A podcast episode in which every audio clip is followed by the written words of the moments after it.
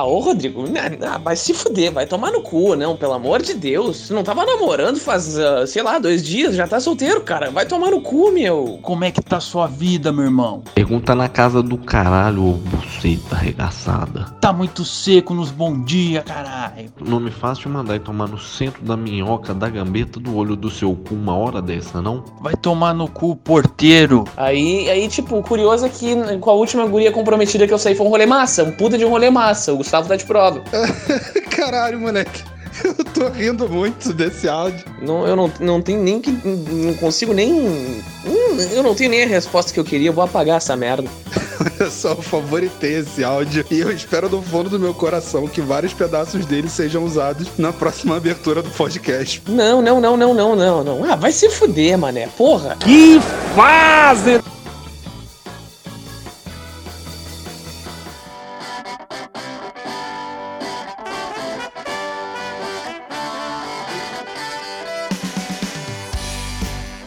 Alô, gurizada, tudo beleza? Eu sou Vinícius do Prado, vulgo Dudu, e tá no ar a sexta edição do Que Faze Cast, o podcast do nosso complexo de entretenimento chamado Canal Que Faze, mais uma vez no formato pod live aqui na Twitch. Lembrando para quem está nos ouvindo nos aplicativos de áudio, para acompanhar a gravação ao vivo, é só chegar em twitch.tv barra canal Que Faze com Que Mudo, segue nós, dá aquele sub, fortalece a massa e para quem está na Twitch, também chegar junto lá na plataforma de áudio da sua preferência, que toda sexta esse podcast vai ao ar. Nessa edição vamos falar de Copa Libertadores. Oi, sumida! Tá na área? A bola rola para os confrontos das oitavas de finais. E para vir comigo nessa charla sobre o torneio favorito de muita gente, inclusive este que vos fala, vou chamar aqui a minha seleção de sotaques, começando lá diretamente de Alvorada, terra da solidariedade com ele, Jean Costa. E aí, garotinho, tudo beleza? Salve, salve, Dudu, tudo jóia? Por aqui, preparado para falar um pouquinho sobre La Copa. Afinal de contas, La Copa se decide num bom portunhol a partir dos oitavos, Dudu? Vou deixar essa pergunta para ti, para quem está nos acompanhando por aí. Eu tenho que ir treinando meu espanhol, né? Por enquanto começamos com a nota 3 de 10. Mas daqui a pouquinho a gente conta um pouquinho uh, mais sobre, essa, sobre essas questões, mas já dá para debater por aí, né? Tem o favorito, o grande favorito? Eis a questão. Eu, particularmente, tenho sempre um apontado, né? Mas agora vamos ver com vocês aí o que, que vocês acham, né? Vou passar a bola para ti de volta aí em Curitiba, porque hoje tem Rio e São Paulo de novo, né? Participando. Sempre bem lembrar. Com certeza. E sobre a favoritismo, a gente vai comentando ao longo do programa. E já que o, o falou da conexão Rio-São Paulo, vamos começar dessa vez lá no Rio, em Petrópolis, terra imperial, com ele, o nosso streamer Clay Taboada. E aí, Clay, beleza? Salve, salve, ouvinte. Estamos é, aqui para falar um pouco sobre as oitavas de Libertadores. Como diz Riquelme, né, vocês comentaram aí, a Copa começa nas oitavas, né? Então, estamos aqui para tocar aquela ideia básica sobre o chaveamento, quem tem chaveamento fácil, mais fácil, né? O, quem a gente coloca como favorito a fase dos times atuais, né? Que desde o sorteio até hoje mudou bastante alguns times, a cara de alguns times. E a gente trocar aquela ideia sadia de toda terça-feira, que no caso vocês escutam sexta-feira no Spotify e outras plataformas. Quem tá aqui na Twitch tem o privilégio de escutar antes, terça-feira já. Exato, aquela antecedência que todo mundo gosta. E vamos para São Paulo. É São Paulo, mas tem aquele sotaque carioca, meu vovô garoto, Wagner Ponce. E aí, garotinho, tudo beleza? Porra, meu, tamo na área aí, Belo. Belo Salve. sotaque da moca, hein? Pô, eu tenho que honrar meu bairro, né, galera? Boa noite para quem tá ouvindo a gente aqui agora, acompanhando a gente aqui agora na Twitch, né? Mas um bom dia, uma boa tarde, uma boa noite para quem estiver ouvindo a gente pelos agregadores aí de podcast. É, a Libertadores é, é me passiona, né? Como diz o próprio slogan da competição.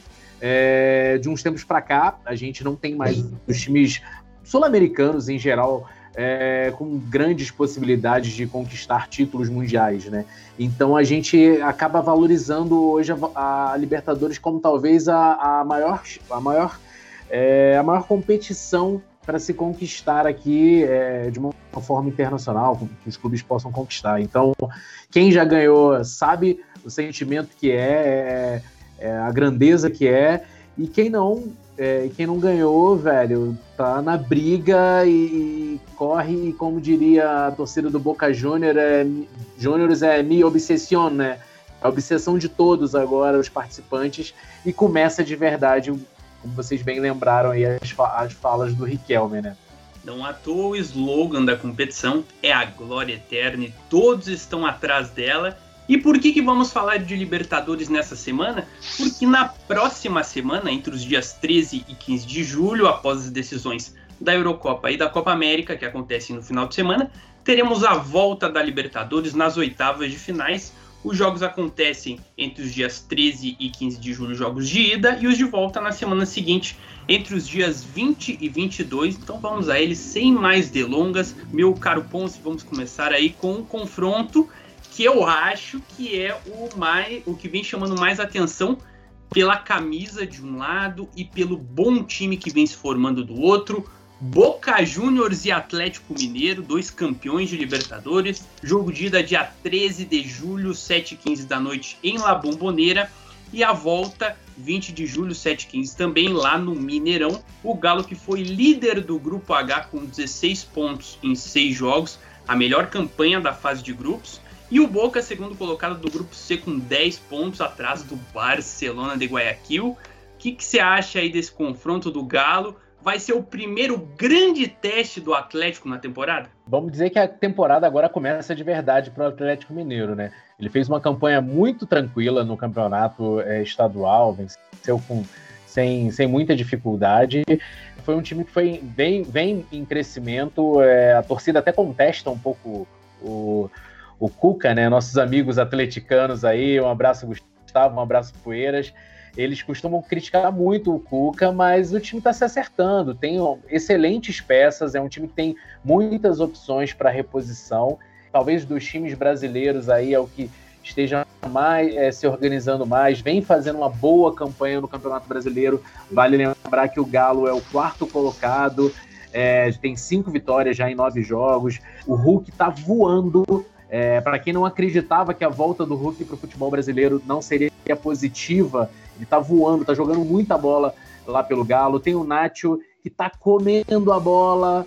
Então, assim, é, acredito muito no, no Galo. Só que ele pegou uma pedreira, né? E a gente sabe, o Boca Juniors ele pode vir na pior fase possível, mas quando chega na Libertadores e principalmente na fase de mata-mata, o Boca Juniors ele mostra suas credenciais e tem tudo para ser é, um grande duelo, né? Eu tô curioso, como você falou, talvez seja um dos duelos mais equilibrados dessa fase, né? Então eu tô apostando muito aí que o Galo pode ser o favorito. Eu jogo logo. Eu não gosto de ficar muito em cima do mundo, não, cara. É, eu acho o Atlético mais time, sabe? O Atlético tem muitas, muitas chances de bater o Boca. E se bater o Boca, vai crescer muito na competição. Porque é aquela coisa, né? Quando você encara um adversário desse tipo, é o complicado, mas se você passa realmente dar essa moral aí para o time do Atlético Mineiro, que, como a gente falou, tem muita qualidade, né? Ô, Dudu, eu posso jogar uma polemiquinha já de início? É, a gente tem um hábito aqui no Brasil, a gente, quando olha o chaveamento dos grupos, todo mundo quer logo de cara escapar dos mais fortes. Mas assim, é, numa situação hipotética, o que, que vocês preferem? Já cruzar logo com a pedreira logo de cara ou ir pegando os facinhos e cruzar com a pedreira na finalíssima e tudo mais? Porque assim, o Boca é daqueles times que assim, é melhor pegar ele agora nas oitavas do que esperar cruzar com ele na final, cara. Se você cruza com o Boca na final, e dependendo da situação, vai que até a final da Libertadores a gente já tenha público no estádio, mas cruzar com o Boca, é, desculpa, a final da Libertadores não, mas uma semifinal com público no estádio, já que a final é, a gente ainda não tem é, é é, não, não será no La Bamboneira, não será na Argentina, mas enfim. Imagina, por exemplo, pegar um Boca num estádio centenário ali do lado de casa numa final, sabe? E, então, o que, que vocês prefeririam? Cruzar com o Boca Juniors agora numas oitavas de final sem público e tudo mais, ou correr o risco de pegar ele numa final com gente pra caramba lá na Argentina, lá no Uruguai, no centenário? O Boca eu prefiro pegar já nas oitavas. O River, no River eu prefiro não pegar. Cara, O River eu prefiro não pegar, por exemplo, mas se tiver, se tiver a opção de pegar o Boca o quanto antes é melhor. Depois pega os, os facinhos e vai tocando ficha. Se tiver que ser campeão em cima de time fácil, alô 2017, que nem foi o caso, vambora também, não tem problema. É aquilo que o próprio Vitor aqui comentou no chat, que time quer ser campeão não escolhe adversário, né? Mas tu vê a própria situação do Grêmio lá em 2017, cara, que foi o Jean compra mais perto do Precisa do Sul, tá ligado? Foi uma mamatinha. O, o adversário que mais deu dificuldade pro Grêmio foi o Botafogo, né? Então, se eu posso escolher pegar só a mamata, eu prefiro pegar só a mamata. Mas aí tem um grande porém, o meu time adora, pô, pra socar pra mamata. Então, às vezes, não sei. Eu fico na dúvida. Sinceramente, a minha opinião, eu acho que depende muito do time que você tem na mão. Se, o teu, se você não tem confiança no seu time, é melhor pegar as mamá. Se você tem confiança, se você acha que o, time, que seu time joga bem, aí você pode encarar qualquer adversário. Isso diz muito mais sobre o seu time, nossos comentaristas, cara ouvinte, acho que diz muito mais sobre o seu time do que sobre o adversário. E falando do Boca, Jean, o Boca que teve oito baixas aí nesse meio tempo, a gente sabe que foi um período aí que não, não teve jogos dentro da Argentina. E olha as baixas aí, pode até ter mais, hein? Mas do que a gente conseguiu apurar, o goleiro Andrada, os laterais Mas e Bufarini aí. Bufarini também não sei se é tanta, tanta perda assim. Os volantes Capaldo e Jara. E os atacantes Soldano, Zarat e ele. Esse sim, é aí que eu quero que você comente aqui com a gente. A perca do atacante Carlitos Teves. O quanto que um ídolo desse saindo do Boca pode interferir aí nesse, nesse confronto contra o Atlético Mineiro? A meu ver, acho que a influência dele dentro de campo ela já vinha caindo aos poucos, né, Dudu? Mas o Tevez sempre foi um fenômeno, modéstia à parte. E a gente, né, dentro de campo, via um Boca com. Nos últimos jogos aqui contra o Internacional, quando eliminaram no, nas penalidades lá na Bomboneira, a gente via total influência do Tevez no jogo. O Tevez até um pouco apagado mas a bola caía nele, ele influenciava, tu podia ver durante as ações dele dentro de campo que ele não era mais aquele cara rápido, mas ele era um líder. Era como se fosse o treinador do Boca Juniors, que agora me foge o nome. Miguel é... Ángel Russo. É, o, é, enfim, era o russo comandando dentro de campo, da, guiando o pessoal, guiando, guiando o pessoal da defesa, por exemplo, lá o Lisandro Lopes, o Tevez ficava esperando para sair para o contra-ataque na pequena, fora da grande área, e tava lá ele orientando o Lisandro Lopes, o esquerdos, para ficarem monitorando o tal e tal jogador, porque o Tevez, eu não sei se ele é um cara daquele tipo de jogador que, que também estuda os adversários antes de fazer alguma coisa. E esse é um ponto que me chamou muito a atenção por aqui, por exemplo, no, nos confrontos. Mas a influência do Tevez, ela, ela não passa só nisso, né? Na liderança, no cara que, que tem aquele ânimo que, que muda muita coisa né, ali por dentro das quatro linhas, né? É um cara que, a meu ver, pelo espírito e pela garra que tem, eu não digo não só mais pela técnica, porque a idade avançada eu acho que já não era algo que potencializava tanto assim o rendimento do Tevez dentro de campo, mais esses outros fatores que eu disse. Mas eu acho que o espírito do Tevez faz muita falta para esse time do Boca, principalmente pelo desempenho na primeira fase ali. Mesmo assim, mesmo ainda com ele, na verdade, já dava para ver que não era lá essas coisas, porque o Tevez também já, já tinha dado uh, todas as evidências de que não continuaria. E a meu ver, aí entra outra questão, né? O impacto psicológico de uma, per de uma perca dessa, uma perda dessas daí e as consequências, né? Hoje no Boca, talvez o maior líder na, no pós-Tevez seja o Esquerdós, o Agostinho Rossi com certeza não é. Mas acho que, a meu ver, hoje, talvez o Esquerdos, mais ou menos ali, né, Dudu, seja o cara que possa tentar que possa substituir o Tevez nesse espírito de liderança. O Boca sempre foi isso, né? Aquele espírito, aquela presença, e o Tevez, melhor do que ninguém aí nessa atual geração, no pós-Riquelme, representava o espírito do Boca Juniors, né? E eu acho que isso vai fazer muita falta. É, dentro de campo, o Boca vai encarar o Atlético, mas a camiseta sem a presença de um cara como o Tevez, assim, um líder como ele, assim, eu acho que já muda, já muda toda a questão, né? E entra aquele ponto que tu e o Ponce e o Clay comentaram agora.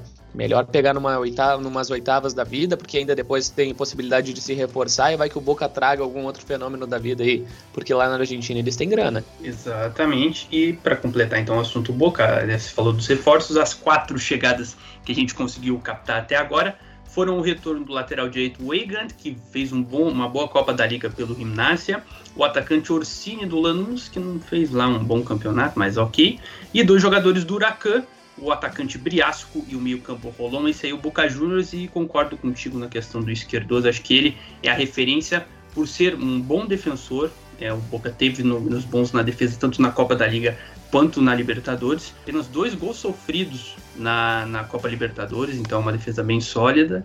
E acho que ele pode ser esse líder para comandar os PIBs, né? Não vamos esquecer Varela, Almendra e Medina, o trio do meio-campo.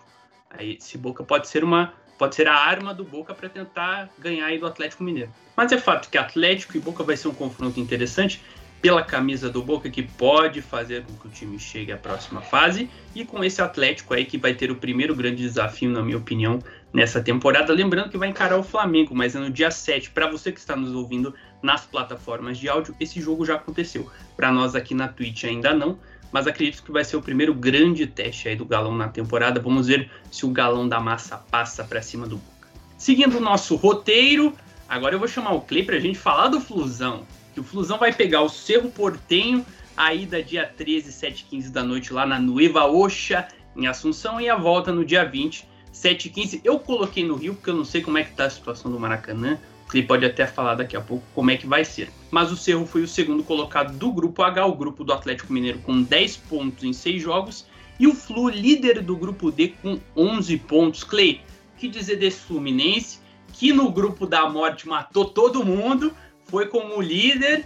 É, é, muito favorito o Fluminense nesse confronto contra o Cerro, a teu ver? Cara, eu vou te falar, quando saiu o sorteio eu achava mais favorito. Hoje em dia eu não acho mais tão favorito, não. Eu tava até vendo a galera brincando, tipo, do Twitter assim, falando, pô, quando saiu o sorteio, né, a gente falou, caralho, o Fluminense deu sorte de pegar o Cerro. Hoje em dia, tipo, a galera do Cerro falando, caralho, demos sorte de pegar o Fluminense. Porque, cara, a bolinha que o time tá jogando ultimamente aí, tudo bem que ganhou o Fla-Flu, né? Mas ganhou o Fla-Flu na tipo, naquela dos contos de Nelson Rodrigues, né? É, com o Gravatinha brigando com com esqueci. Caraca, no Gol último do Sobrenatural de Almeida, Isso. né? O Gravatinha batendo no Sobrenatural de Almeida. Foi nesse estilo, tá ligado? Porque futebol mesmo, cara, foi complicado, cara. Porque só deu o Flamengo o jogo inteiro. Acho que foi, tipo, se eu não me engano, foi mais de 25 chutes do Flamengo e menos de 10 do Fluminense. Menos posse de bola. Aí tem o próprio jogo contra o Atlético Paranense, que o Fluminense até começou bem, dando uma bafa inicial, tipo, nos primeiros 15, 20 minutos. Entrou o Vitinho Nicão. Não. Ah, é. é. Detalhe, o Fluminense, o Fluminense, podia ter matado o Atlético Paranaense se, se fosse mais eficiente na, na frente. Só que deu mole, aí depois teve o gol do Richard de empate. Aí teve aquela, até a virada, só que o gol foi anulado. Já no primeiro tempo, né? Aí já viu o segundo tempo e foi o baile do Atlético Paranaense. Que é um grande. Aliás, é um grande time que tá surpreendendo muito todo mundo por aí. Do, no, não tanto Dudu, Dudu já acompanha o Atlético tem um tempo não, mas, já. Mas, mas vou dizer que, tipo assim, não que tá surpreendendo, mas que houve uma evolução em relação à primeira fase da Sul-Americana. Nesse Brasileirão, é. o Antônio Oliveira conseguiu identificar aí como o time joga e agora deslanchou. É, Ô Clay, Oi. você não acha que. Você não acha. Mas você não acha que esse jogo, esse estilo de jogo um pouco mais reativo do Roger, né? Que é uma característica até dele e tudo mais isso talvez não, não, não encaixe, isso talvez não seja um enredo bom para uma boa Libertadores, porque ele costuma fechar, ele tá fechando bastante a casinha, ele tá esperando é, o adversário e tudo mais e tenta reagir em contra-ataque, que foi mais ou menos o lance que decidiu o jogo contra o Flamengo, né? Você não acha que isso não funciona numa Libertadores? Vou dizer, até funciona, só que para funcionar, o, a zaga do Fluminense tem que estar no dia perfeito, cara. Esse é o grande problema. Que o Fluminense acho que é um dos times que mais deixam, da Libertadores, né? Um dos times que mais cede finalizações contra ele, tá ligado? Se o Marcos Felipe não tiver um dia bom, o Marcos Felipe é um bom goleiro, só que é um, é um goleiro novo ainda. Ele oscila muito. Se o Marcos Felipe, principalmente, não tiver um dia bom e os dois zagueiros ali, Nino e Nicolas Claro, não estiverem bem, aliás, o Nino nem joga, tem um ponto importante. O Nino não vai jogar os dois jogos da, das oitavas porque ele vai para Tóquio com, com a seleção. Então quem deve jogar é, é o Manuel. Deve ser a, a dupla de zaga deve ser Manuel e Lucas Claro. Mas se tipo, se o time ali atrás não tiver bem encaixado, cara, e vamos dizer assim, Iago e Martinelli não tiverem num bom dia para é, poder desafogar o Fluminense, é complicado jogar a bola, né? Porque a gente conta com incrivelmente, olha o que eu tô falando, cara, com a genialidade de Caio Paulista pelas pontas. Nunca imaginei que eu ia dizer isso. E E com. Tipo, o Fred também está num dia bom, né? E acredito eu que ele deve entrar com Casares e. Casares titular, porque ele já vai entrar é, amanhã contra o Ceará, né? Que tipo, hoje é terça-feira, pra quem tá ouvindo. Amanhã ele vai repetir o time do Fla-Flu, né? Vai entrar com o casal de titular. O Nenê deve entrar no final do jogo, como foi no Fla-Flu. E vai ser aquilo, cara. É, vamos ver. Eu, eu acho que o time do Fluminense pode render muito mais. Eu tenho. Todo mundo sabe aqui que eu tenho uma puta implicância com o Roger. Mas. Vamos ver o que, que vai ser. Aliás, eu tava vendo aqui também, o, analisando um pouco do Cerro, né? O Cerro é um time que também gosta muito de dar bola pro outro time jogar. Então vai Sim. ser um jogo curioso isso aí. Vai ser os dois times Sim. não querendo jogar bola. Vai ser dodgeball. Os, É, dois só- times, os dois times na linha de fundo e a bola no meio e bora.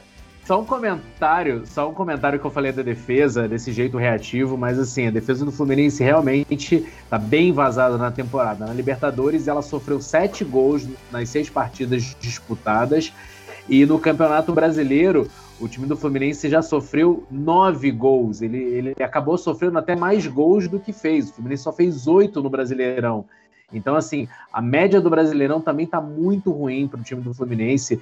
É, foram oito gols, foram, desculpa, foram nove gols sofridos em nove jogos e na Libertadores sete gols sofridos em seis jogos. Não, é complicado, Ponce, mas você tá falando do cenário do Fluminense, vou te chamar pra gente falar do Cerro. Olha o cenário do Cerro. Pior ataque dentre os classificados, quatro gols marcados. Terminou o torneio Apertura do Paraguai em quarto, 10 pontos atrás do Libertar, atrás do Olímpia e do Nacional Querido. Você acha que perto disso o do Fluminense não tá uma beleza? É, vamos lá, vamos lá. O Campeonato Paraguaio, a gente tem o é, é Cerro e Olímpia. E aí, correndo por fora de vez em quando, tem o Libertar, que é um time muito forte, muito Faz organizado. bons times, faz bons times. faz bons times e de vez em quando tem o Guarani, né? O Nacional é que é a grande zebra da história do futebol paraguaio e tudo mais, que chegou numa final de Libertadores que ninguém sabe como. O Nacional é tipo é tipo o jabuti em cima da árvore, né? Ele tá lá e ninguém sabe como ele chegou lá. Então assim, o Cerro com essa campanha que você passa realmente é um time meio que levanta dúvidas do torcedor local, né? Como que a gente pode ver aí esse Cerro, que trouxe quatro reforços para a temporada?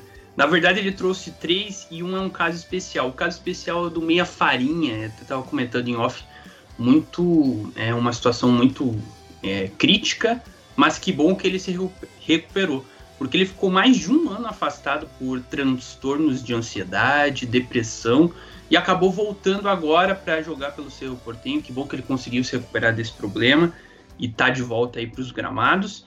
E os outros três reforços, Ponce, para a gente falar aí o que, que, que, que você espera desse time do Cerro para cima do Fluminense.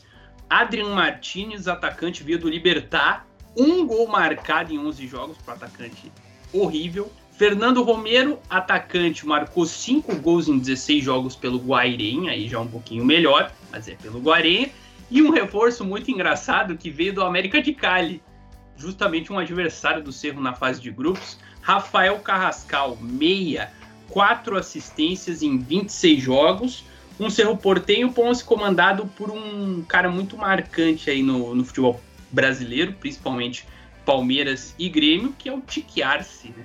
José já dirigiu a seleção paraguaia, acho que deve ser é, é a terceira vez que ele comanda o Cerro Portenho, é, tem uma identificação muito grande, é, é histórico, é, talvez seja um dos jogadores e treinadores históricos do Cerro, né?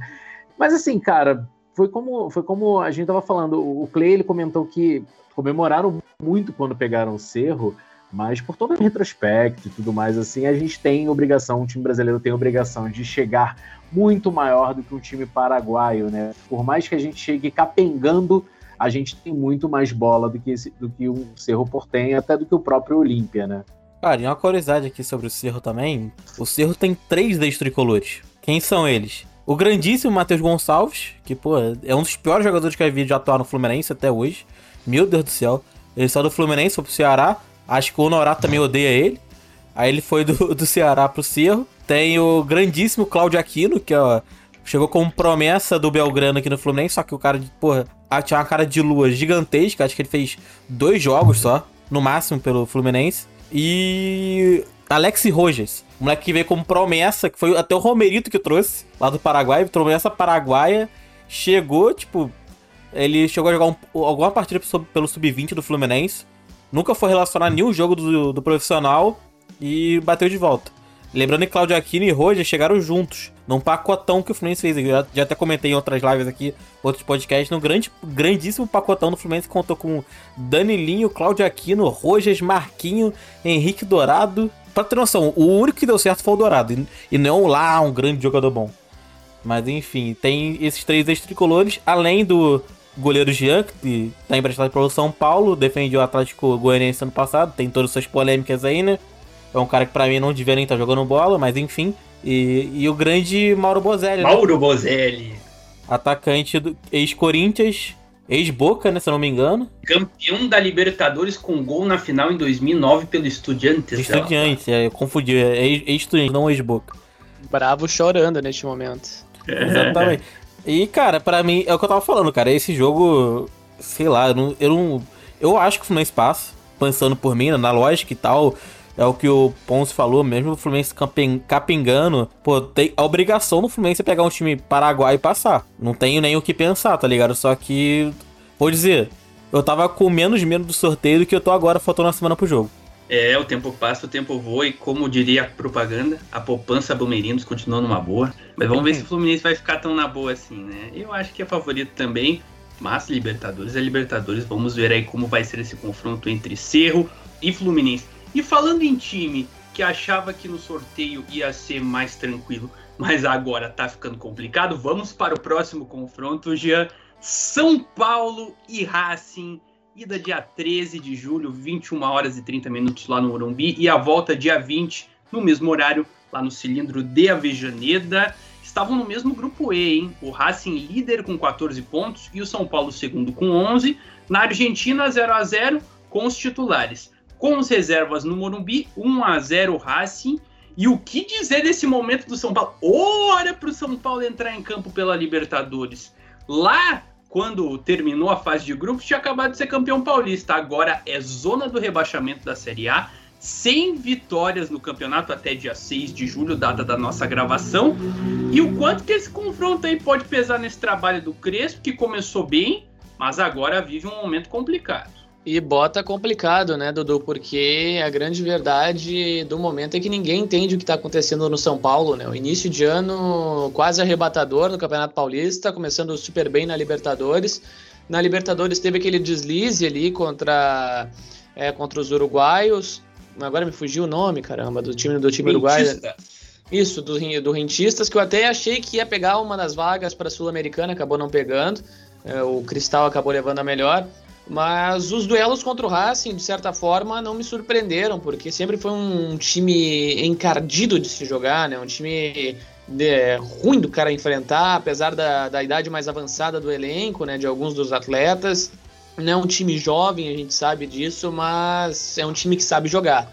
É um time que sabe jogar, que dá um trabalhinho é, veio aí de legados de trabalhos, né, trabalhos anteriores que por ali deixaram este legado. Acho que agora o Lixa Lopes voltou também para as oitavas, foi um do, talvez o grande reforço da equipe da equipe do Racing.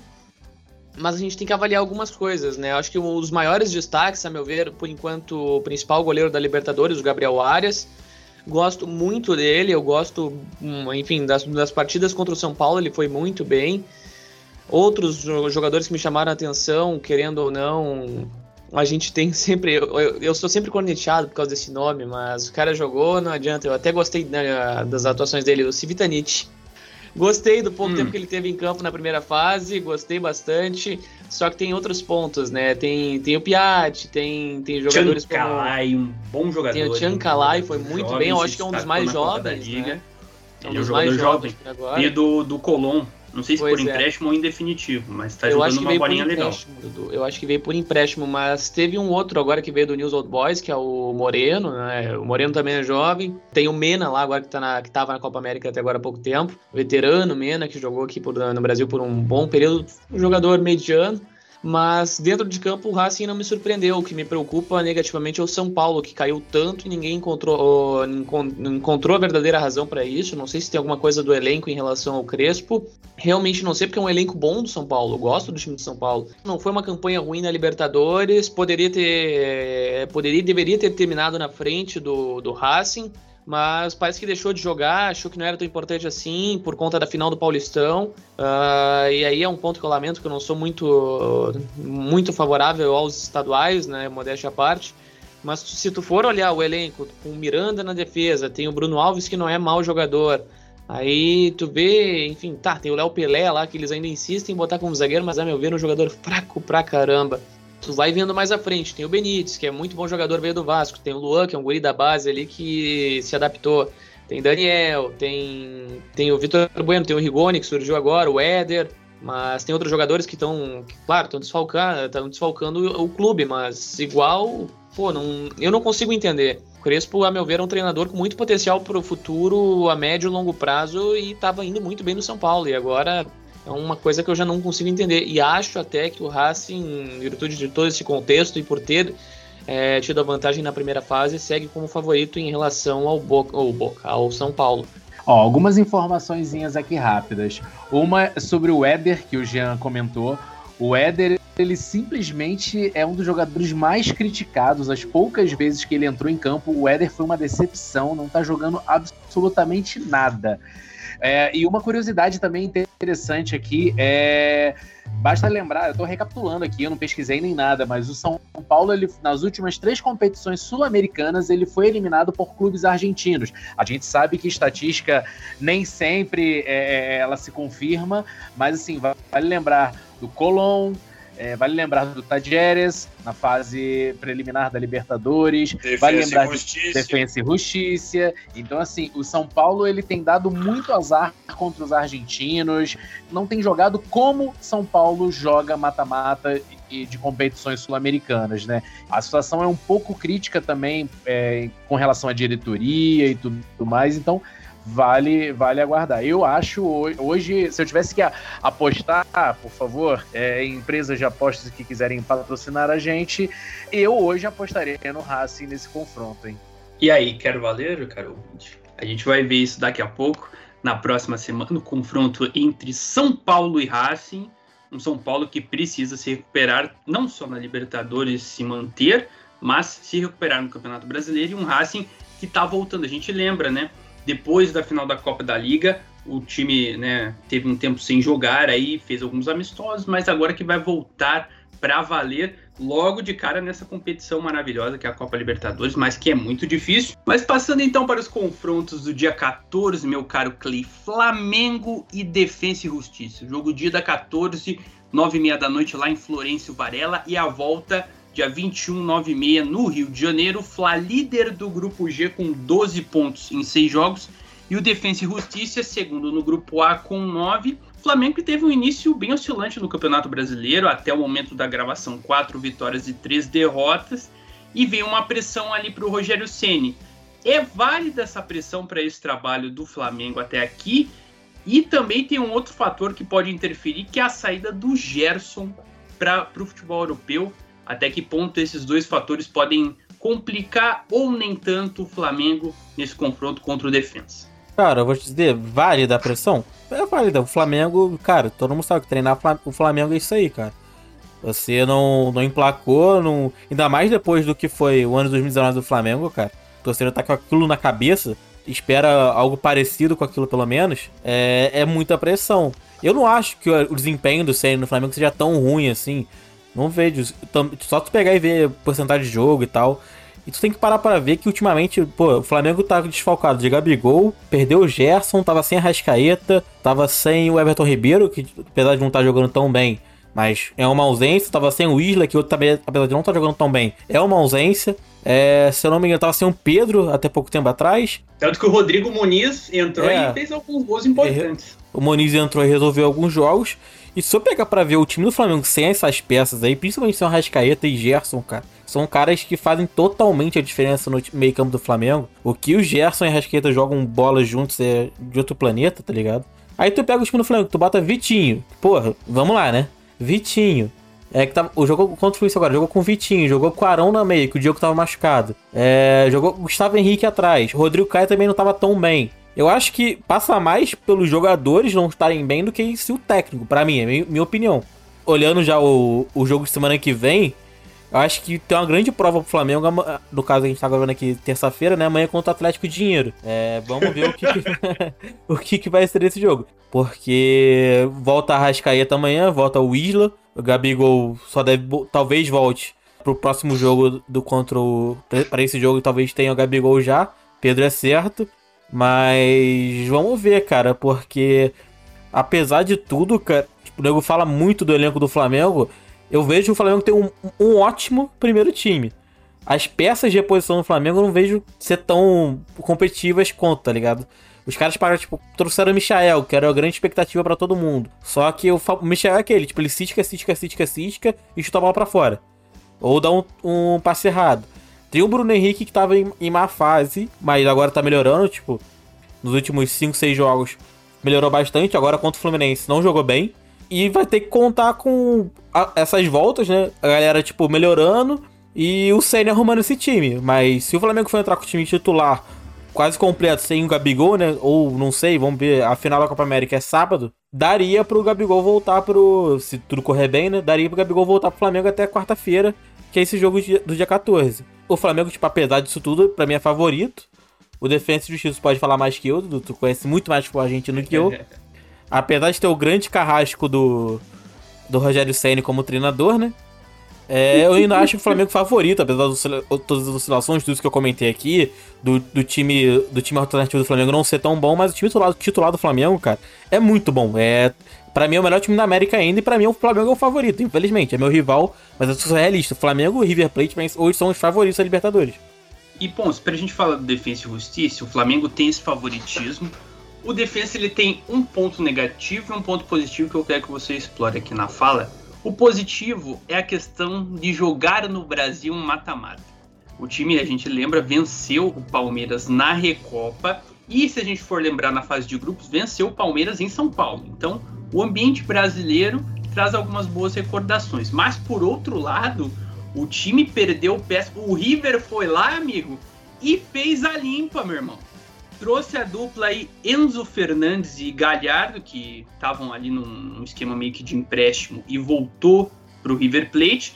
E a notícia que ainda não é oficial, mas que vários veículos estão pipocando, é de que Brian Romero, você que está ouvindo nas plataformas de áudio, pode ser que já tenha essa informação concretizada, que Brian Romero iria para o River Plate. Então seriam três baixas para um rival aí que está jogando também a Copa Libertadores. E o quanto que esse impacto de perdas pode fazer com que o defensa, que não tem um elenco tão robusto, mas que sabe trabalhar bem com as peças que tem, pode interferir num duelo em que o Flamengo tem esse favoritismo.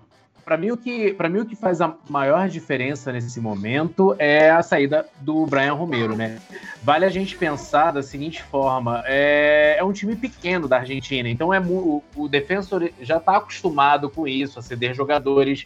É um time que vem num crescimento muito grande, conquistou agora os seus dois primeiros títulos na, na, na história. Então, assim, era normal que ele fosse perder algumas peças, né? Eu acho que talvez, e aí vale, vale uma piada, talvez, acho que o, a maior baixa é a contratação do Lucas Barrios, né? Mas vamos ver como que vai estar o Lucas Barrios. É, vale lembrar que desde quando ele saiu do próprio Grêmio, ele já estava em baixa, ele acabou circulando por alguns clubes, não foi bem no futebol chileno, não foi bem no futebol argentino depois do seu retorno. É, ele tava Então, no assim. É, então vale dizer que talvez não seja é, é, não seja o ponto positivo a contratação dele, mas assim, se confirmar a saída do Brian Romero, como a gente viu ontem no Tic Sports da Argentina, é, é uma grande baixa mesmo. Eu considero o Flamengo o franco favorito para esse, esse duelo, como um dos grandes favoritos para Libertadores mesmo. Como o Clay colocou, Flamengo e River saem à frente dos demais, né? Então, tende, tende a, a tendência é que o Flamengo é, saia, saia vencedor desse confronto. Mas é aquilo, o defensor é franco atirador, ele, ele ganhou uma recopa do Palmeiras jogando dessa forma, como franco atirador. Vamos ver como é que vai ficar. Eu acho que o grande trunfo do defensa é justamente essa filosofia, essa ideia que já vem sido aplicada há muito tempo. E ó, vamos lembrar, hein? O Defensa veio com Sebastião BKSS, depois veio o Crespo, ganhou a Sul-Americana, e depois ele perdeu o Crespo, trouxe de volta o BKSS. São treinadores gabaritados que não é qualquer time da Argentina e de, do continente que conseguem trazer treinadores desse tipo. E também eu acho que esse sistema, às vezes, o modo como a equipe joga, pode favorecer com que alguns jogadores se destaquem. A gente pode lembrar o próprio Brian Romero, que é um jogador de qualidade, ele veio para o Atlético e não se deu bem. O contexto não, não fez com que ele jogasse o melhor do futebol dele. Ele foi para a defesa e jogou muito bem. O Walter Bol, que é um cara que também é, se destaca no time, ele jogava no Vitória. E também não foi aquele futebol, senão poderia ter até seguido aqui no calendário brasileiro. E ele voltou para o defesa e foi uma peça-chave. Então talvez esse modus operandi do defesa possa ser o grande trunfo para talvez recuperar um Lucas Barros, vai saber. A gente vai ver na prática. Mas quem sabe aí com essa com esse modus operandi do defesa possa ajudar alguns jogadores e possa ser o grande trunfo da equipe contra o Flamengo, que eu também acho que é favorito, mas que não pode ir de sangue doce porque o defesa já provou que pode aprontar dependendo da situação. Bom, se eu fico contigo, para a gente falar de Palmeiras e Universidade Católica também no dia 14, 7h15 da noite, o jogo de ida em São Carlos de Apoquindo, foi uma decisão mais recente, aí não vai ser no Estádio Nacional, e sim na Casa da Católica, e a volta no dia 21 em São Paulo, Palmeiras líder do Grupo A com 15 pontos em seis jogos, a segunda melhor campanha, e a Católica segunda no Grupo F com 9 pontos, Cara, como é que vem esse Verdão para o confronto? Um time que foi o melhor ataque da primeira fase, mas que tem alguns fatores aí que podem atrapalhar. Por exemplo, a eliminação na Copa do Brasil para o CRB. O fato de que um time não conquista duas Libertadores seguidas desde o Boca em 2000, 2001. Então é uma coisa difícil. Né? O, o próprio, a gente viu em algumas ocasiões, o próprio Abel Ferreira nas coletivas reclamando de que não tinha peças suficientes para jogar. Como é que vem esse Palmeiras para esse confronto? Teoricamente, um adversário não tão forte, mas que tem alguns problemas internos. Você acha que isso pode atrapalhar nesse confronto? O Palmeiras, eu acho ele meio incógnita é, até pelo, pelos pontos que você falou, ele não tem um elenco tão robusto. A gente até tem essa impressão de que o Palmeiras tem um super time, tem um grande elenco e tudo mais, mas não, o Palmeiras perdeu peças importantes nos últimos anos, não conseguiu repor, e isso vem trazendo muita dificuldade. Então, a torcida não está satisfeita também com o trabalho do, do Abel. Ele vem sendo bastante contestado e tudo mais. Então, eu acredito que Palmeiras, o maior adversário do, do, do, do Alviverde é o próprio clube, sabe? O clima também não anda muito bom, a torcida anda extremamente desconfiada. Então, assim, a sorte dele é que pega uma universidade católica. A gente, a gente sabe que o futebol chileno ele não anda muito bem nos últimos anos. É, como você falou, tem o lado do Palmeiras, é, é, o lado estatístico da, do, há muito tempo um clube não consegue ser bicampeão da Libertadores. Mas há muito tempo um time chileno também não faz nenhuma graça na Libertadores, né? E, e nenhuma na verdade, fez uma vez, né? É, exato, mas assim. 1990 aí nem semifinais eles estão chegando, né? Na própria Sul-Americana, os times, chileno, os times chilenos também não andam dando muito trabalho. De vez em quando tem um brasileiro que tropeça para um clube chileno, surge um palestino na vida aí de alguém e tudo mais, mas assim, a Católica, o próprio União Lacaleira. Que, que Lacaleira, verdade. É, mas assim, é, não dá para não dá para o Palmeiras. Eu acho que a situação do Palmeiras é semelhante à do Fluminense. É, não dá para perder nessa fase. Seria uma zebra muito grande e isso seria ponto de instaurar uma crise interna muito grande no Palmeiras caso ele tropece para a Católica. E Gia, no caso da Católica, eu lembro que ela caiu naquele grupo que tinha Grêmio e Inter e ela vinha com uma grande expectativa por conta do trabalho do Ariel Holan à época, que foi campeão, né? O time foi tricampeão chileno, e vinha com uma grande expectativa e não se concretizou. Agora que vinha patinando e vem patinando ainda com o Gustavo Poirier, a gente pode lembrar aqui, ó, nesse é, a Liga Chilena teve uma parada em 5 de junho por conta da Copa América. Mas nesse meio tempo rolou a Copa Chile e o time caiu nas oitavas de finais para o todo-poderoso Everton. Então, assim, é um time que não tá tendo um bom momento, mas dessa vez conseguiu se classificar. Você vê só, rapaz. E tu vê só, né, Dudu, um grupo com os dois nacional, no, no, perdão pelo uso do singular, mas é verdade, o nome dos clubes de cada um é nacional, um do Uruguai, outro da Colômbia, o Atlético Nacional. E era um grupo que, a meu ver, tinha os seus dois favoritos. Um, o nacional colombiano, o outro, o nacional uruguaio. Teve a sua outra surpresa, o primeiro colocado, a gente deixa para falar depois, claro. O outro, o outro, que é um argentino, que vai dar um trabalhinho danado agora nesse mata-mata. Mas a Católica me surpreendeu muito, Dudu. Eu não, eu não esperava. Acho, e aí os chilenos devem agradecer muito a um velho e conhecido nome do futebol gaúcho, por conta dos gols que marcou contra as equipes. Aí o Fernando Zampedre. Dá um trabalhinho danado, aquele sem vergonha, um veterano de 33, 34 anos. Foi um cara que, novamente, né, Dudu, voltou a incomodar é um time mais, mais veterano também, a gente não pode esquecer disso, mas que surpreende muito, me surpreendeu positivamente por conta dessa classificação, né? Eu particularmente, como eu disse antes, não, não, não, não esperava. E aí a gente vê lá nomes conhecidos, tem o Diego Bonanote, que é um anãozinho rapidinho, que agora eu acho que já não tá mais tão rápido assim, na Libertadores não estava. O Saavedra tá lesionado, por exemplo. Daí tu vê os outros mais veteranos, eh, que são os mais conhecidos do time, o Fuenzadilha, Fuenzalida, aliás, Tu vê as outras, tu vê as outras, os outros membros da equipe. Tem, tem o goleiro, que agora não lembro se é o Pérez, se é o titular ou se é o de Turo. É, enfim, são goleiros veteranos, acima dos 30 anos também. Tu vê o, o Push, Puck, não sei como é que se fala o nome daquele, do Edson, o veterano também. Jogador interessante, é Edson mas. Puck. Isso aí. Mas aí a gente vê por esse lado e são jogadores velhos. É, o mais conhecido lá hoje, pelo menos aqui da aldeia gaúcha, é o Felipe Gutierrez, que passou no Internacional, né, depois foi, voltou para a Espanha, foi, teve um tempo nos Estados Unidos e agora voltou para o Chile. Tinha o César Pinares, que está no Grêmio, o, Alan, o Benjamin Kusevich, que está no Palmeiras, mas são jogadores que ficaram um período curto por lá, né, modéstia à parte, agora vieram aqui para o cenário nacional, o nosso no caso, e estão tentando buscar o seu espaço. Mas com relação à Católica, eu acho que esse é o principal ponto, né? A gente vê muito jogador veterano, eu não, não vejo muito ter, o terreno tão largo assim para passar por um Palmeiras da vida. Acho que o Palmeiras passa com certa tranquilidade. Acho que as peças são muito e muito superiores mesmo. É, a zebra, acho que neste caso seria bem mais improvável, né? Um time veterano contra um outro que não é aquela seleção que todo mundo esperava pelos nomes e tudo mais.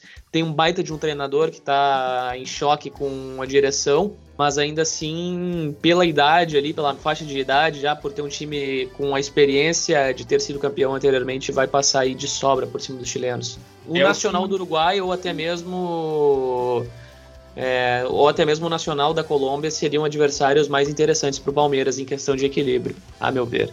É, o, o, problema do Atlético Nacional é que ele começou bem, mas acabou caindo. E aí no confronto chave contra Exato. a Católica acabou perdendo. Então vamos ver aí como vem a Católica para esse duelo contra o Palmeiras. Destaque pro, no lado alviverde para o Rony, seis gols marcados aí na fase de grupos. E pelo lado da Católica, o Gia citou os velhinhos, o Zampedre, de 33 anos é um destaque e tem dois jovens aí convocados para a Copa América que podem também decidir. Nunes e Valência, dois meio-campistas, ambos com 21 anos. Olho neles, hein? Principalmente no Valência. E vamos falar então do próximo confronto. Fico contigo, Jean, para falarmos de Olímpia e Internacional. Jogo de ida na quinta-feira, dia 15, 9 e meia da noite em Assunção. E a volta dia 22, no mesmo horário, no Beira Rio. Ambos estavam no grupo B, velhos conhecidos. Grupo B, né? Inter em primeiro com 10 pontos e o Olímpia em segundo com 9. O Colorado venceu os dois confrontos, 6 a 1 no Brasil e 1 a 0 no Paraguai. E de lá para cá, Gia, várias coisas aconteceram. Troca de técnico, sai o Ramires, entra Diego Aguirre. E como é que vem aí o Inter, que vem na pressão por um título de relevância? Ó, eu vou lembrar aqui alguns dados. Copa do Brasil de 2019 perdeu para o Atlético. Série A 2020/2021 perdeu para o Flamengo. Copa do Brasil, que era uma competição acessível para esse ano, foi eliminado para o Vitória. Então a pressão lá para o lado dos Pampas é enorme. E aí tem outro porém, né, Dudu? Não ganha clássico estadual, ganhou um agora com Abel Braga, mas estava quase três anos sem vencer um clássico em cima do Grêmio, né? Uma pressão muito grande em cima do Internacional, que parece que o lado psicológico é o, é, é o maior inimigo, né, dentro dessa situação. É, o Internacional chegou a ter um investimento no departamento é, até entre 2000, no início no, no início de 2020, final de 2019 para início de 2020, mas a pandemia acabou cortando esse esse esse evento, melhor assim dizendo, é, que poderia advento que poderia acontecer ali, porque é uma mudança extremamente importante. A direção reconheceu que era um problema e depois cortou. Hipocrisia à parte, mas o Internacional ele vem nesse jejum de títulos há muito tempo, né? Não ganha um título de expressão desde 2011. O Campeonato Gaúcho já não ganha desde 2015. É um cenário aí muito preocupante. Ou 2016, agora me foge a memória. 2016 o Internacional não ganha o não ganha o estadual. Ou seja, sem ganhar qualquer coisa, já são 5, 5, 6 anos praticamente, 6 temporadas. E aí tu vai vendo o desempenho dentro de campo, vai caindo, e acreditem se quiser ou não, foi chegou na reta final de um Campeonato Brasileiro sem jogar lá o que, o que se esperava, né? O Cudê fez milagre, é o que todo mundo fala. Depois o Abel pegou, deu uma consertada em algumas coisas ali, na, naquela desestabilizada que teve, de queda na Copa do Brasil e na Libertadores pro Boca. Mas dentro de campo o Internacional tentou é, apostar em um projeto, eh, não digo inédito, mas completamente arriscado, porque seria uma mudança muito brusca, né, pessoal? De tentar apostar mais no jogo de posição, que é uma pegada totalmente diferente do Internacional, que é um time onde as peças elas são moldadas para o tipo de futebol que praticava o Eduardo Cudê à época, um time mais físico, eh, mais intenso, teoricamente, e aí dentro de campo isso não se reverteu em resultado, a direção acabou indo na contramão do que tinha dito de apostar em um projeto, acabou cortando. Trouxe o Aguirre, que eu acho um bom treinador, saiu da outra vez por conta de erros grotescos da, da pior direção da história do Internacional, que é o que os torcedores e a própria imprensa aponta, fora os roubos, fora os, o roubo financeiro que fizeram dentro do Internacional, a questão dentro de campo foi um fiasco, né? E culminou no primeiro rebaixamento da história do clube. E o Inter vem de toda essa sequência de reconstrução que não deu certo, né?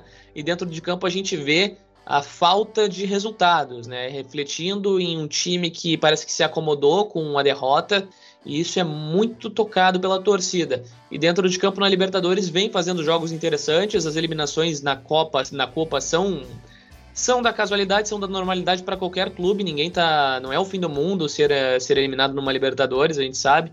Para os grandes, é quando o, o, o, o ruim, a tragédia é quando cai cedo. Mas ali, a partir das quartas de, final, de finais, já não tem vexame, a meu ver, né? E dentro de campo, nessa Libertadores, o Inter, dentro de casa, parecia ter engrenado em determinados momentos. Deu duas goleadas, uma histórica em cima do Olímpia, o próprio adversário agora, e outra em cima do Tátira. E depois teve aquele empate contra o Always Ready, que é considerado um grande fiasco, né? O Inter não conseguiu ser de um 0 a 0 com o time boliviano, e principalmente pelo país de onde vem a equipe, né? Se fala muito nisso. E ali eu acho que o trabalho do Ramírez começou a desandar é, por parte das críticas que já eram intensas, já tinha as derrotas fora da uh, fora para o próprio Always e para o Tátira tinham sido pontos muito criticados e o resultado do Inter não está se refletindo. O Aguirre agora está tentando, né? Tá com desfalques, é, tá com desfalques, tem alguns pontos táticos ali que o Inter não se acerta, a defesa a cada dia piora, bola aérea não é um ponto muito bom do Inter, na, na defensiva toma gol de cabeça praticamente sempre, e o Olímpia tem uma dessas forças, né? Não conseguiu aproveitar na Libertadores, porque o time é limitado, querendo ou não, embora tenha uma camisa que enverga varal, mas dentro, de, dentro agora da, da, do mata-mata eu, eu ainda vejo o Inter como um favorito. O Tyson vai ser desfalque no primeiro jogo, é o que tudo indica, né? É, na, na, daqui a uma semana, é, uma, é na próxima semana, né, Dudu, que voltam, quinta-feira, né, terça e quinta. 15 de julho, quinta-feira. É na próxima semana, ele não vai estar pronto ainda, é, nem pro Grenal, no primeiro jogo tá fora, mas é o principal nome, né, a principal contratação do Inter pra temporada, agregou muito no meio campo, mas é com ele ali, com o Maurício e agora com o Edenilson recuperando o bom futebol que o Inter espera ir adiante, né, a expectativa ainda é de chegar pelo menos até as quartas, acredito que vá, mas não me surpreenderia com o Olímpia, mesmo tendo tomado a goleada e perdido no Paraguai para o Inter na primeira fase, se o Olímpia aprontasse alguma coisa aqui em Porto Alegre, lá em Assunção. Esse time do Olímpia é outro que, nossa, é feio, é feio. Para quem acompanhou a primeira fase, É até surpreendente que ele é, tenha conseguido se classificar. Foi a pior campanha, pior campanha entre os classificados. O jogo final é, é da última rodada contra o, o, o Deportivo Tátira é que decidiu tudo, né? Foi basicamente o Olímpia conseguiu jogar em uma partida a sua Libertadores inteira. Ele jogou a vida contra o Tátira ali na, na última rodada e venceu por 6 a 2 sendo que assim, ele chegou a tá, ele chegou a estar tá eliminado durante boa parte da partida, né? Então, é um time velho também, é um time com poucas novidades e talvez eu apostaria aí que por pior que seja a situação do Inter, eu apostaria no, no, no próprio Inter. É, tem a contratação aí de alguns bons jogadores, o próprio Castelhano mesmo, que vem do, do, do River Plate do Paraguai, foi um dos jogadores que se destacou naquele confronto contra o Corinthians na Sul-Americana, é um lateral esquerdo de muito apoio e tudo mais, mas assim, é fraco, é fraco ainda. O Olímpia é um time com pouco poder financeiro e a gente tem nos últimos anos agora, a gente não consegue mais ter tanto aquele equilíbrio que a gente se acostumou em ver os times, alguns times chegando, o Olímpia, que é o rei de copas, né, como eles chamam lá, ele já não tem mais a mesma força, a distância financeira hoje já pesa muito, né?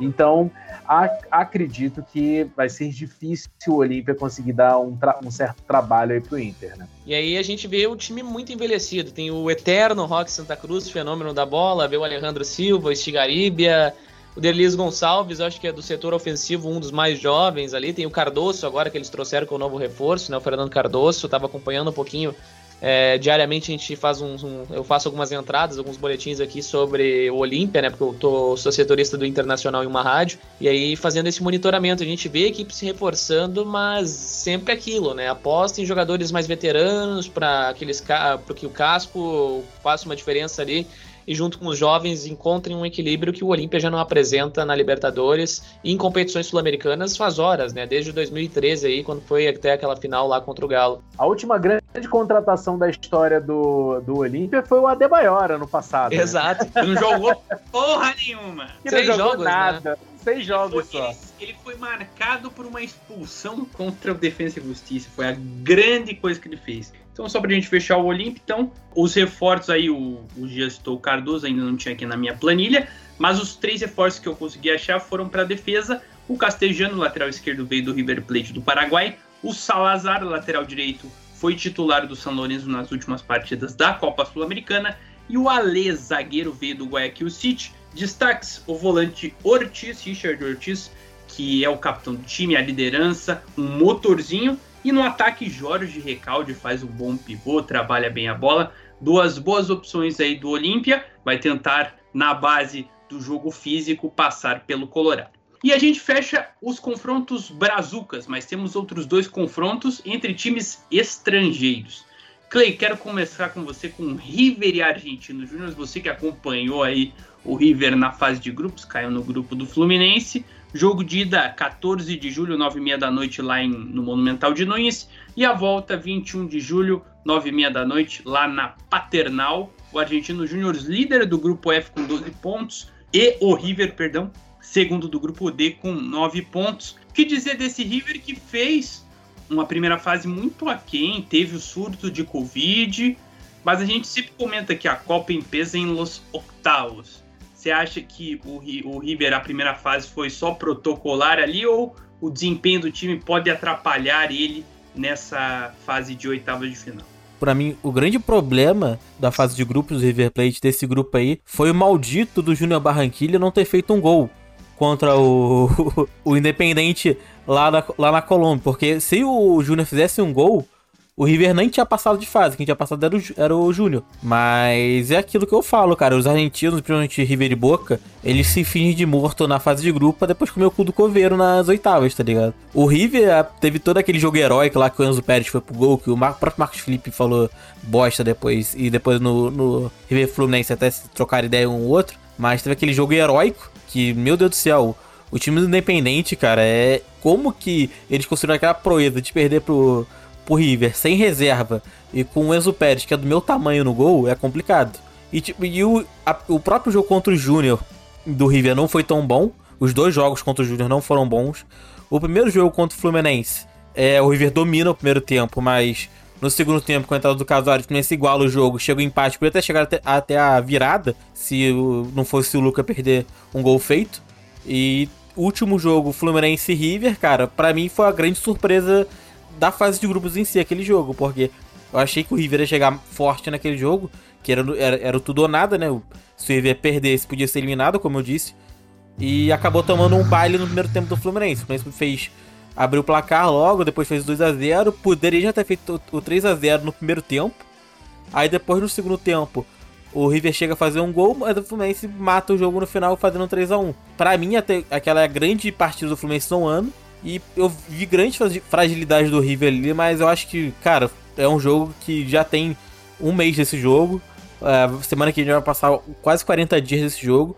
Teve muito tempo galera arrumar tudo. Você falou próprio, o River contratou muita gente, tem muita gente chegando pro, de reforço no River. É, praticamente, se for pensar assim, o, saiu o Borré, mas che, chegou o cara para recompor. E, cara, vamos ver. Eu acho que da River, apesar do Argentino Júnior ser essa grande surpresa aí, ter dominado o, o, grupo dele que com, com os dois nacional, né? Como disse o, o Jean. Mas eu acho que, cara, é como eu falei antes, para mim os grandes favoritos são River e, e Flamengo, apesar dessa fase de grupos meio tortuosa do River. É, e mesmo como se falou da saída do Borré, já pode, provavelmente vai trazer Brian Romero, ter o Girotti ali, que é uma solução caseira que vem muito bem também. É um time em entre safra, é um time que vem é, com jo peças jovens, pode é, lapidá-las aí, o Gadiardo, para tentar fazer uma nova geração. Lembrando que teve a primeira geração do River lá, inclusive o mercado que agora foi contratado pelo Internacional é dessa primeira geração. Depois veio a segunda, que ganhou do Boca lá em Madrid. E agora, quem sabe, venha uma terceira geração aí do River. Vamos acompanhar. Vamos ver se o Gajardo consegue fazer a magia e trazer novas peças, peças jovens para esse time do River. E Gia, o Argentino Júnior, que fez uma baita primeira fase, não perdeu a princípio, até a gravação desse programa, nenhum titular. E acho que nessa questão, por mais que seja o River, enfrentar um argentino que está na mesma questão de não ter jogos nesse meio tempo entre o final da fase de grupos e o mata-mata pode ser até um ponto benéfico aí para o bicho colorado do nosso Gabriel Milito. E é até o grande ponto em questão, né, do, do reforço e equilíbrio, porque a gente sabe que o River Plate é o time que cresce a partir de agora, né? Vai e faz a fase de grupos há longos anos aí, a gente já está acostumado é, no bom termo, no passeio, é, com alguns sustos, como teve agora nesta temporada de 2021. Mas, modéstia à parte, é, é, o ponto em que o River cresce e tu tem a última chance de cortar as asas, né? A gente já viu aí, claro, ano passado o Palmeiras conseguiu e por muito pouco não tomou-lhe um outro susto, né, no retorno. E é algo que, que o Argentino Júnior conseguiu por um bom período aí controlar. A gente na fase de grupos o Argentino Júnior perdeu duas, perdeu em duas ocasiões Teve um dos melhores jogos da Copa, é, justamente contra o próprio Nacional, o, no caso o Nacional Uruguaio, na minha opinião, foi um dos jogos assim mais interessantes. É, foi um grupo, foi um grupo que teve bons jogos, né, em um bom, uh, no resumo, né? E é um time que a gente, se for parar para analisar historicamente dentro da Argentina, ele não está entre os grandes. Mas se tu for ver no atual momento, é um time que está passando aí por uma situação interessantíssima. lembrando, base... lembrando que o Argentino Júnior é campeão da Libertadores lá em 1985, o ano da nova República Brasileira. Exatamente. Ah, vou, vou fazer outro lembrete histórico. Vou fazer, opa, desculpa, gente, cortar. Ah, não, não, pode, vou fazer pode outro, prosseguir, pô, você pode prosseguir. Outro lembrete histórico. O Argentino Júnior, ele tem, ele tem uma característica de revelar grandes jogadores para o futebol argentino. E esse foi o time que foi campeão em 85, lá, muito tempo atrás. E por acaso foi um time que revelou um certo camisa 10 famoso lá, que batiza o estádio do Argentino Júnior, que o Dudu já teve até o prazer de conhecer. Mas uma característica do, do Argentino Júnior é isso, é um time já jovem. A gente está falando muito de equipes aqui, veteranas, com contratações veteranas, ele já foge um pouco disso. E é um time que tem um DNA muito ofensivo. Então, já conhece bastante o River Plate e talvez seja, de todas as equipes que poderiam cruzar com o River agora, talvez seja uma das equipes que possa mais dar trabalho ao River, né? Detalhe: na Copa da Liga Argentina, eles se enfrentaram no Monumental de Nunes, 1 a 0 para o Argentino Júnior, gol de Florentino.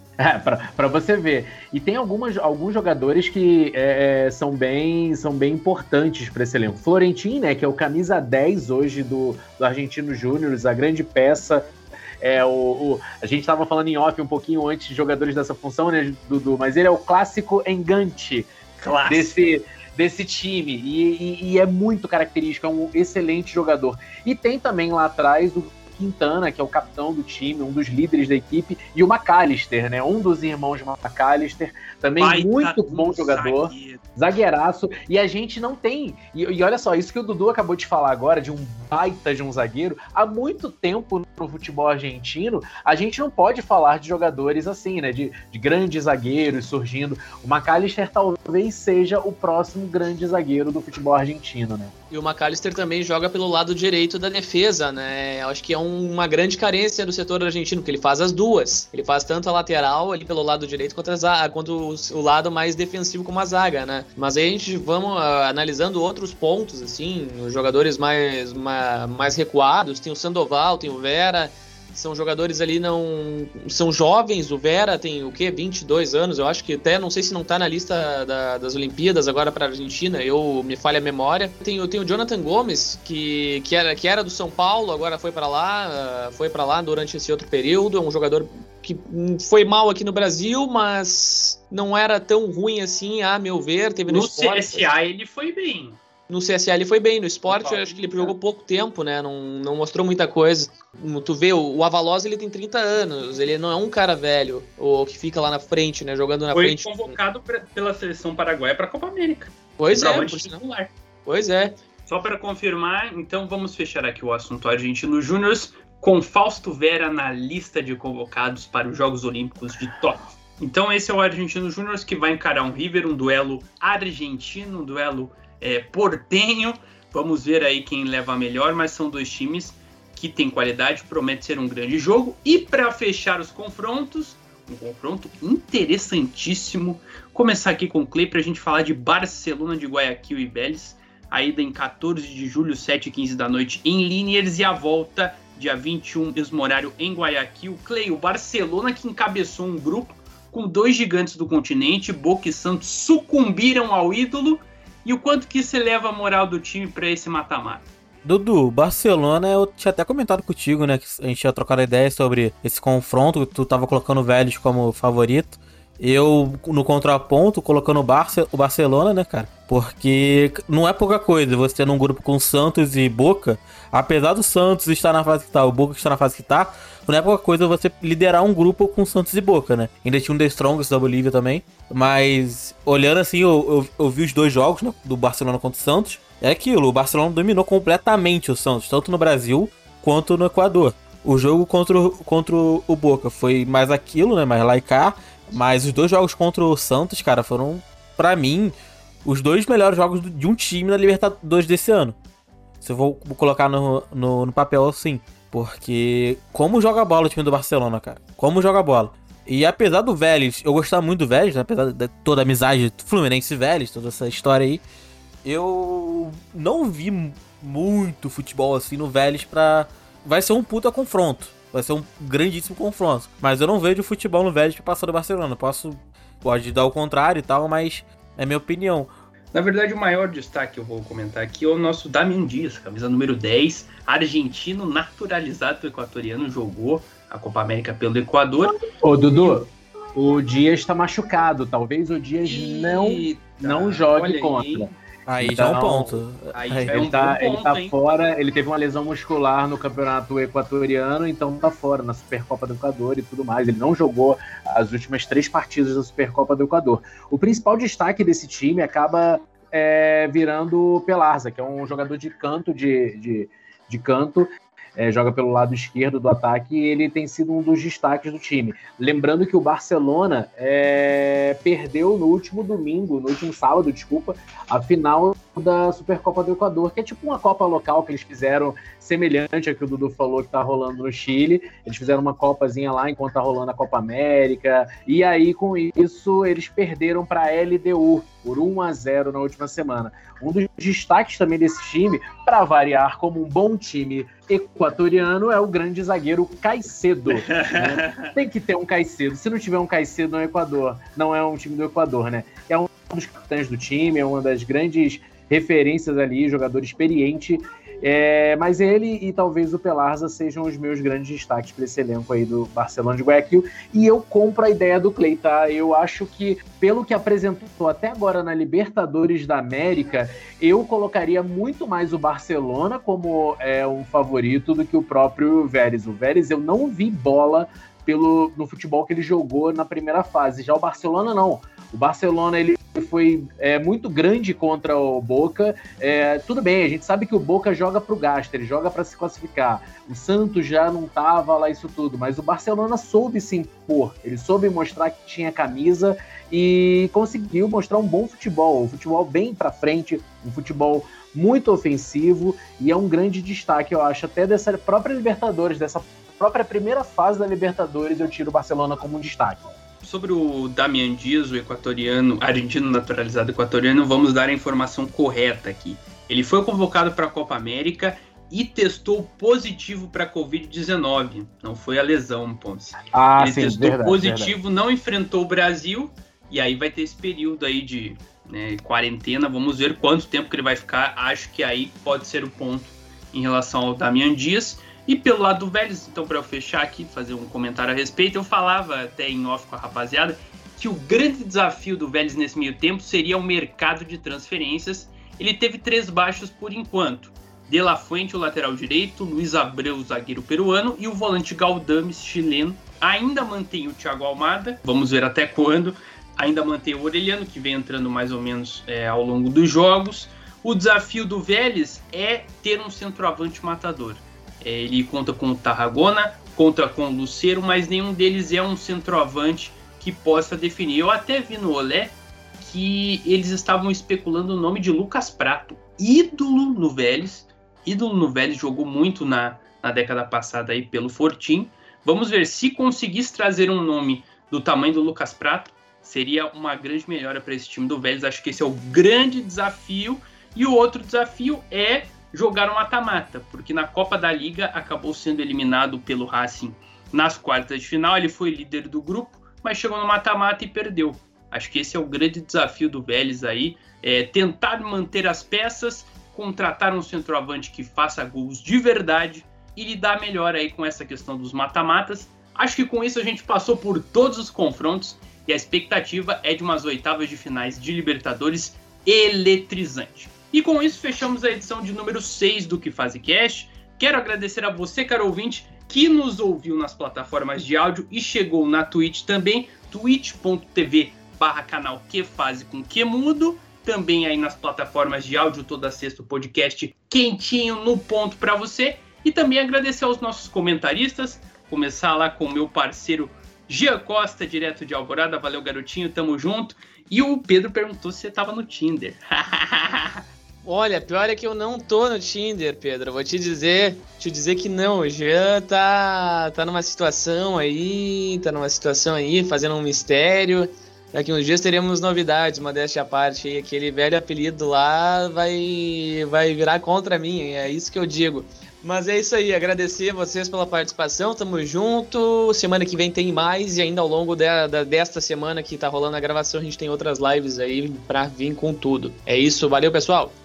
É isso aí, valeu Clay, tamo junto. Boa sorte aí pro Fluminense na Copa Libertadores. Tamo junto, né? É, vamos ver o que, que vai dar. Eu, cara, eu tinha até pedido offline, óbvio que não deu tempo e tal, de falar sobre minha, meu sentimento com Libertadores, né? É como tu disse do torcedor do Cerro. O torcedor do Fluminense tem uma, a Libertadores engasgada que, tipo, o Fluminense jogando mal, jogando com time merda, com time ruim. A gente quer ganhar de qualquer jeito essa Libertadores. Sei lá, se for ganhar todos os jogos empatando e pegando no pênalti, pra mim tá suave. Mas vamos ver o que vai ser. Mais uma vez aqui no que faz cash. É, o que faz cash a gente não fura. Importante dizer, a única programação nossa que a gente não fura até hoje. As lives a gente furou um dia aí e tal. Mas o que faz cast você pode estar garantido que tem toda semana, toda terça-feira, pode colar aqui na Twitch, ou sexta-feira, ouvir nos agregadores de podcast que estaremos quentinho no seu ouvido, falando bem baixinho assim, com a voz bem aveludada às vezes, ou como você preferir e tal. Aí a gente vê. Ponce, meu vovô garoto. Valeu, garotinho. Tamo junto. Valeu, meus amigos. Até a próxima para a gente falar um pouco mais de futebol e tudo mais e outros assuntos também, né? Lembrando que para quem para quem tá aí, NBA, a gente fala também de outros esportes. A NBA também tá rolando agora. Hoje é o primeiro jogo da final. Para quem tiver na Twitch, óbvio. É, para quem estiver já ouvindo pelos agregadores de podcast, teremos é, já, já vai estar tá assistindo, já vai estar tá no dia da terceira partida. Mas vamos lá, a gente vai estar comentando aqui durante a semana de outros esportes em nossas lives e tudo mais. Um grande abraço a todo mundo, até a próxima e muito obrigado. É isso aí, você, caro ouvinte, caro internauta, faça a sua parte, divulga o programa para todo mundo, nos segue aqui nas redes sociais, arroba canal Que Faz Com Que Mudo, e por lá dá o feedback sobre o podcast. Logo menos estaremos de volta para outra fase, ou melhor, outra edição do Que Faz Cast. Tá falado? Abraço, tamo junto e até a próxima.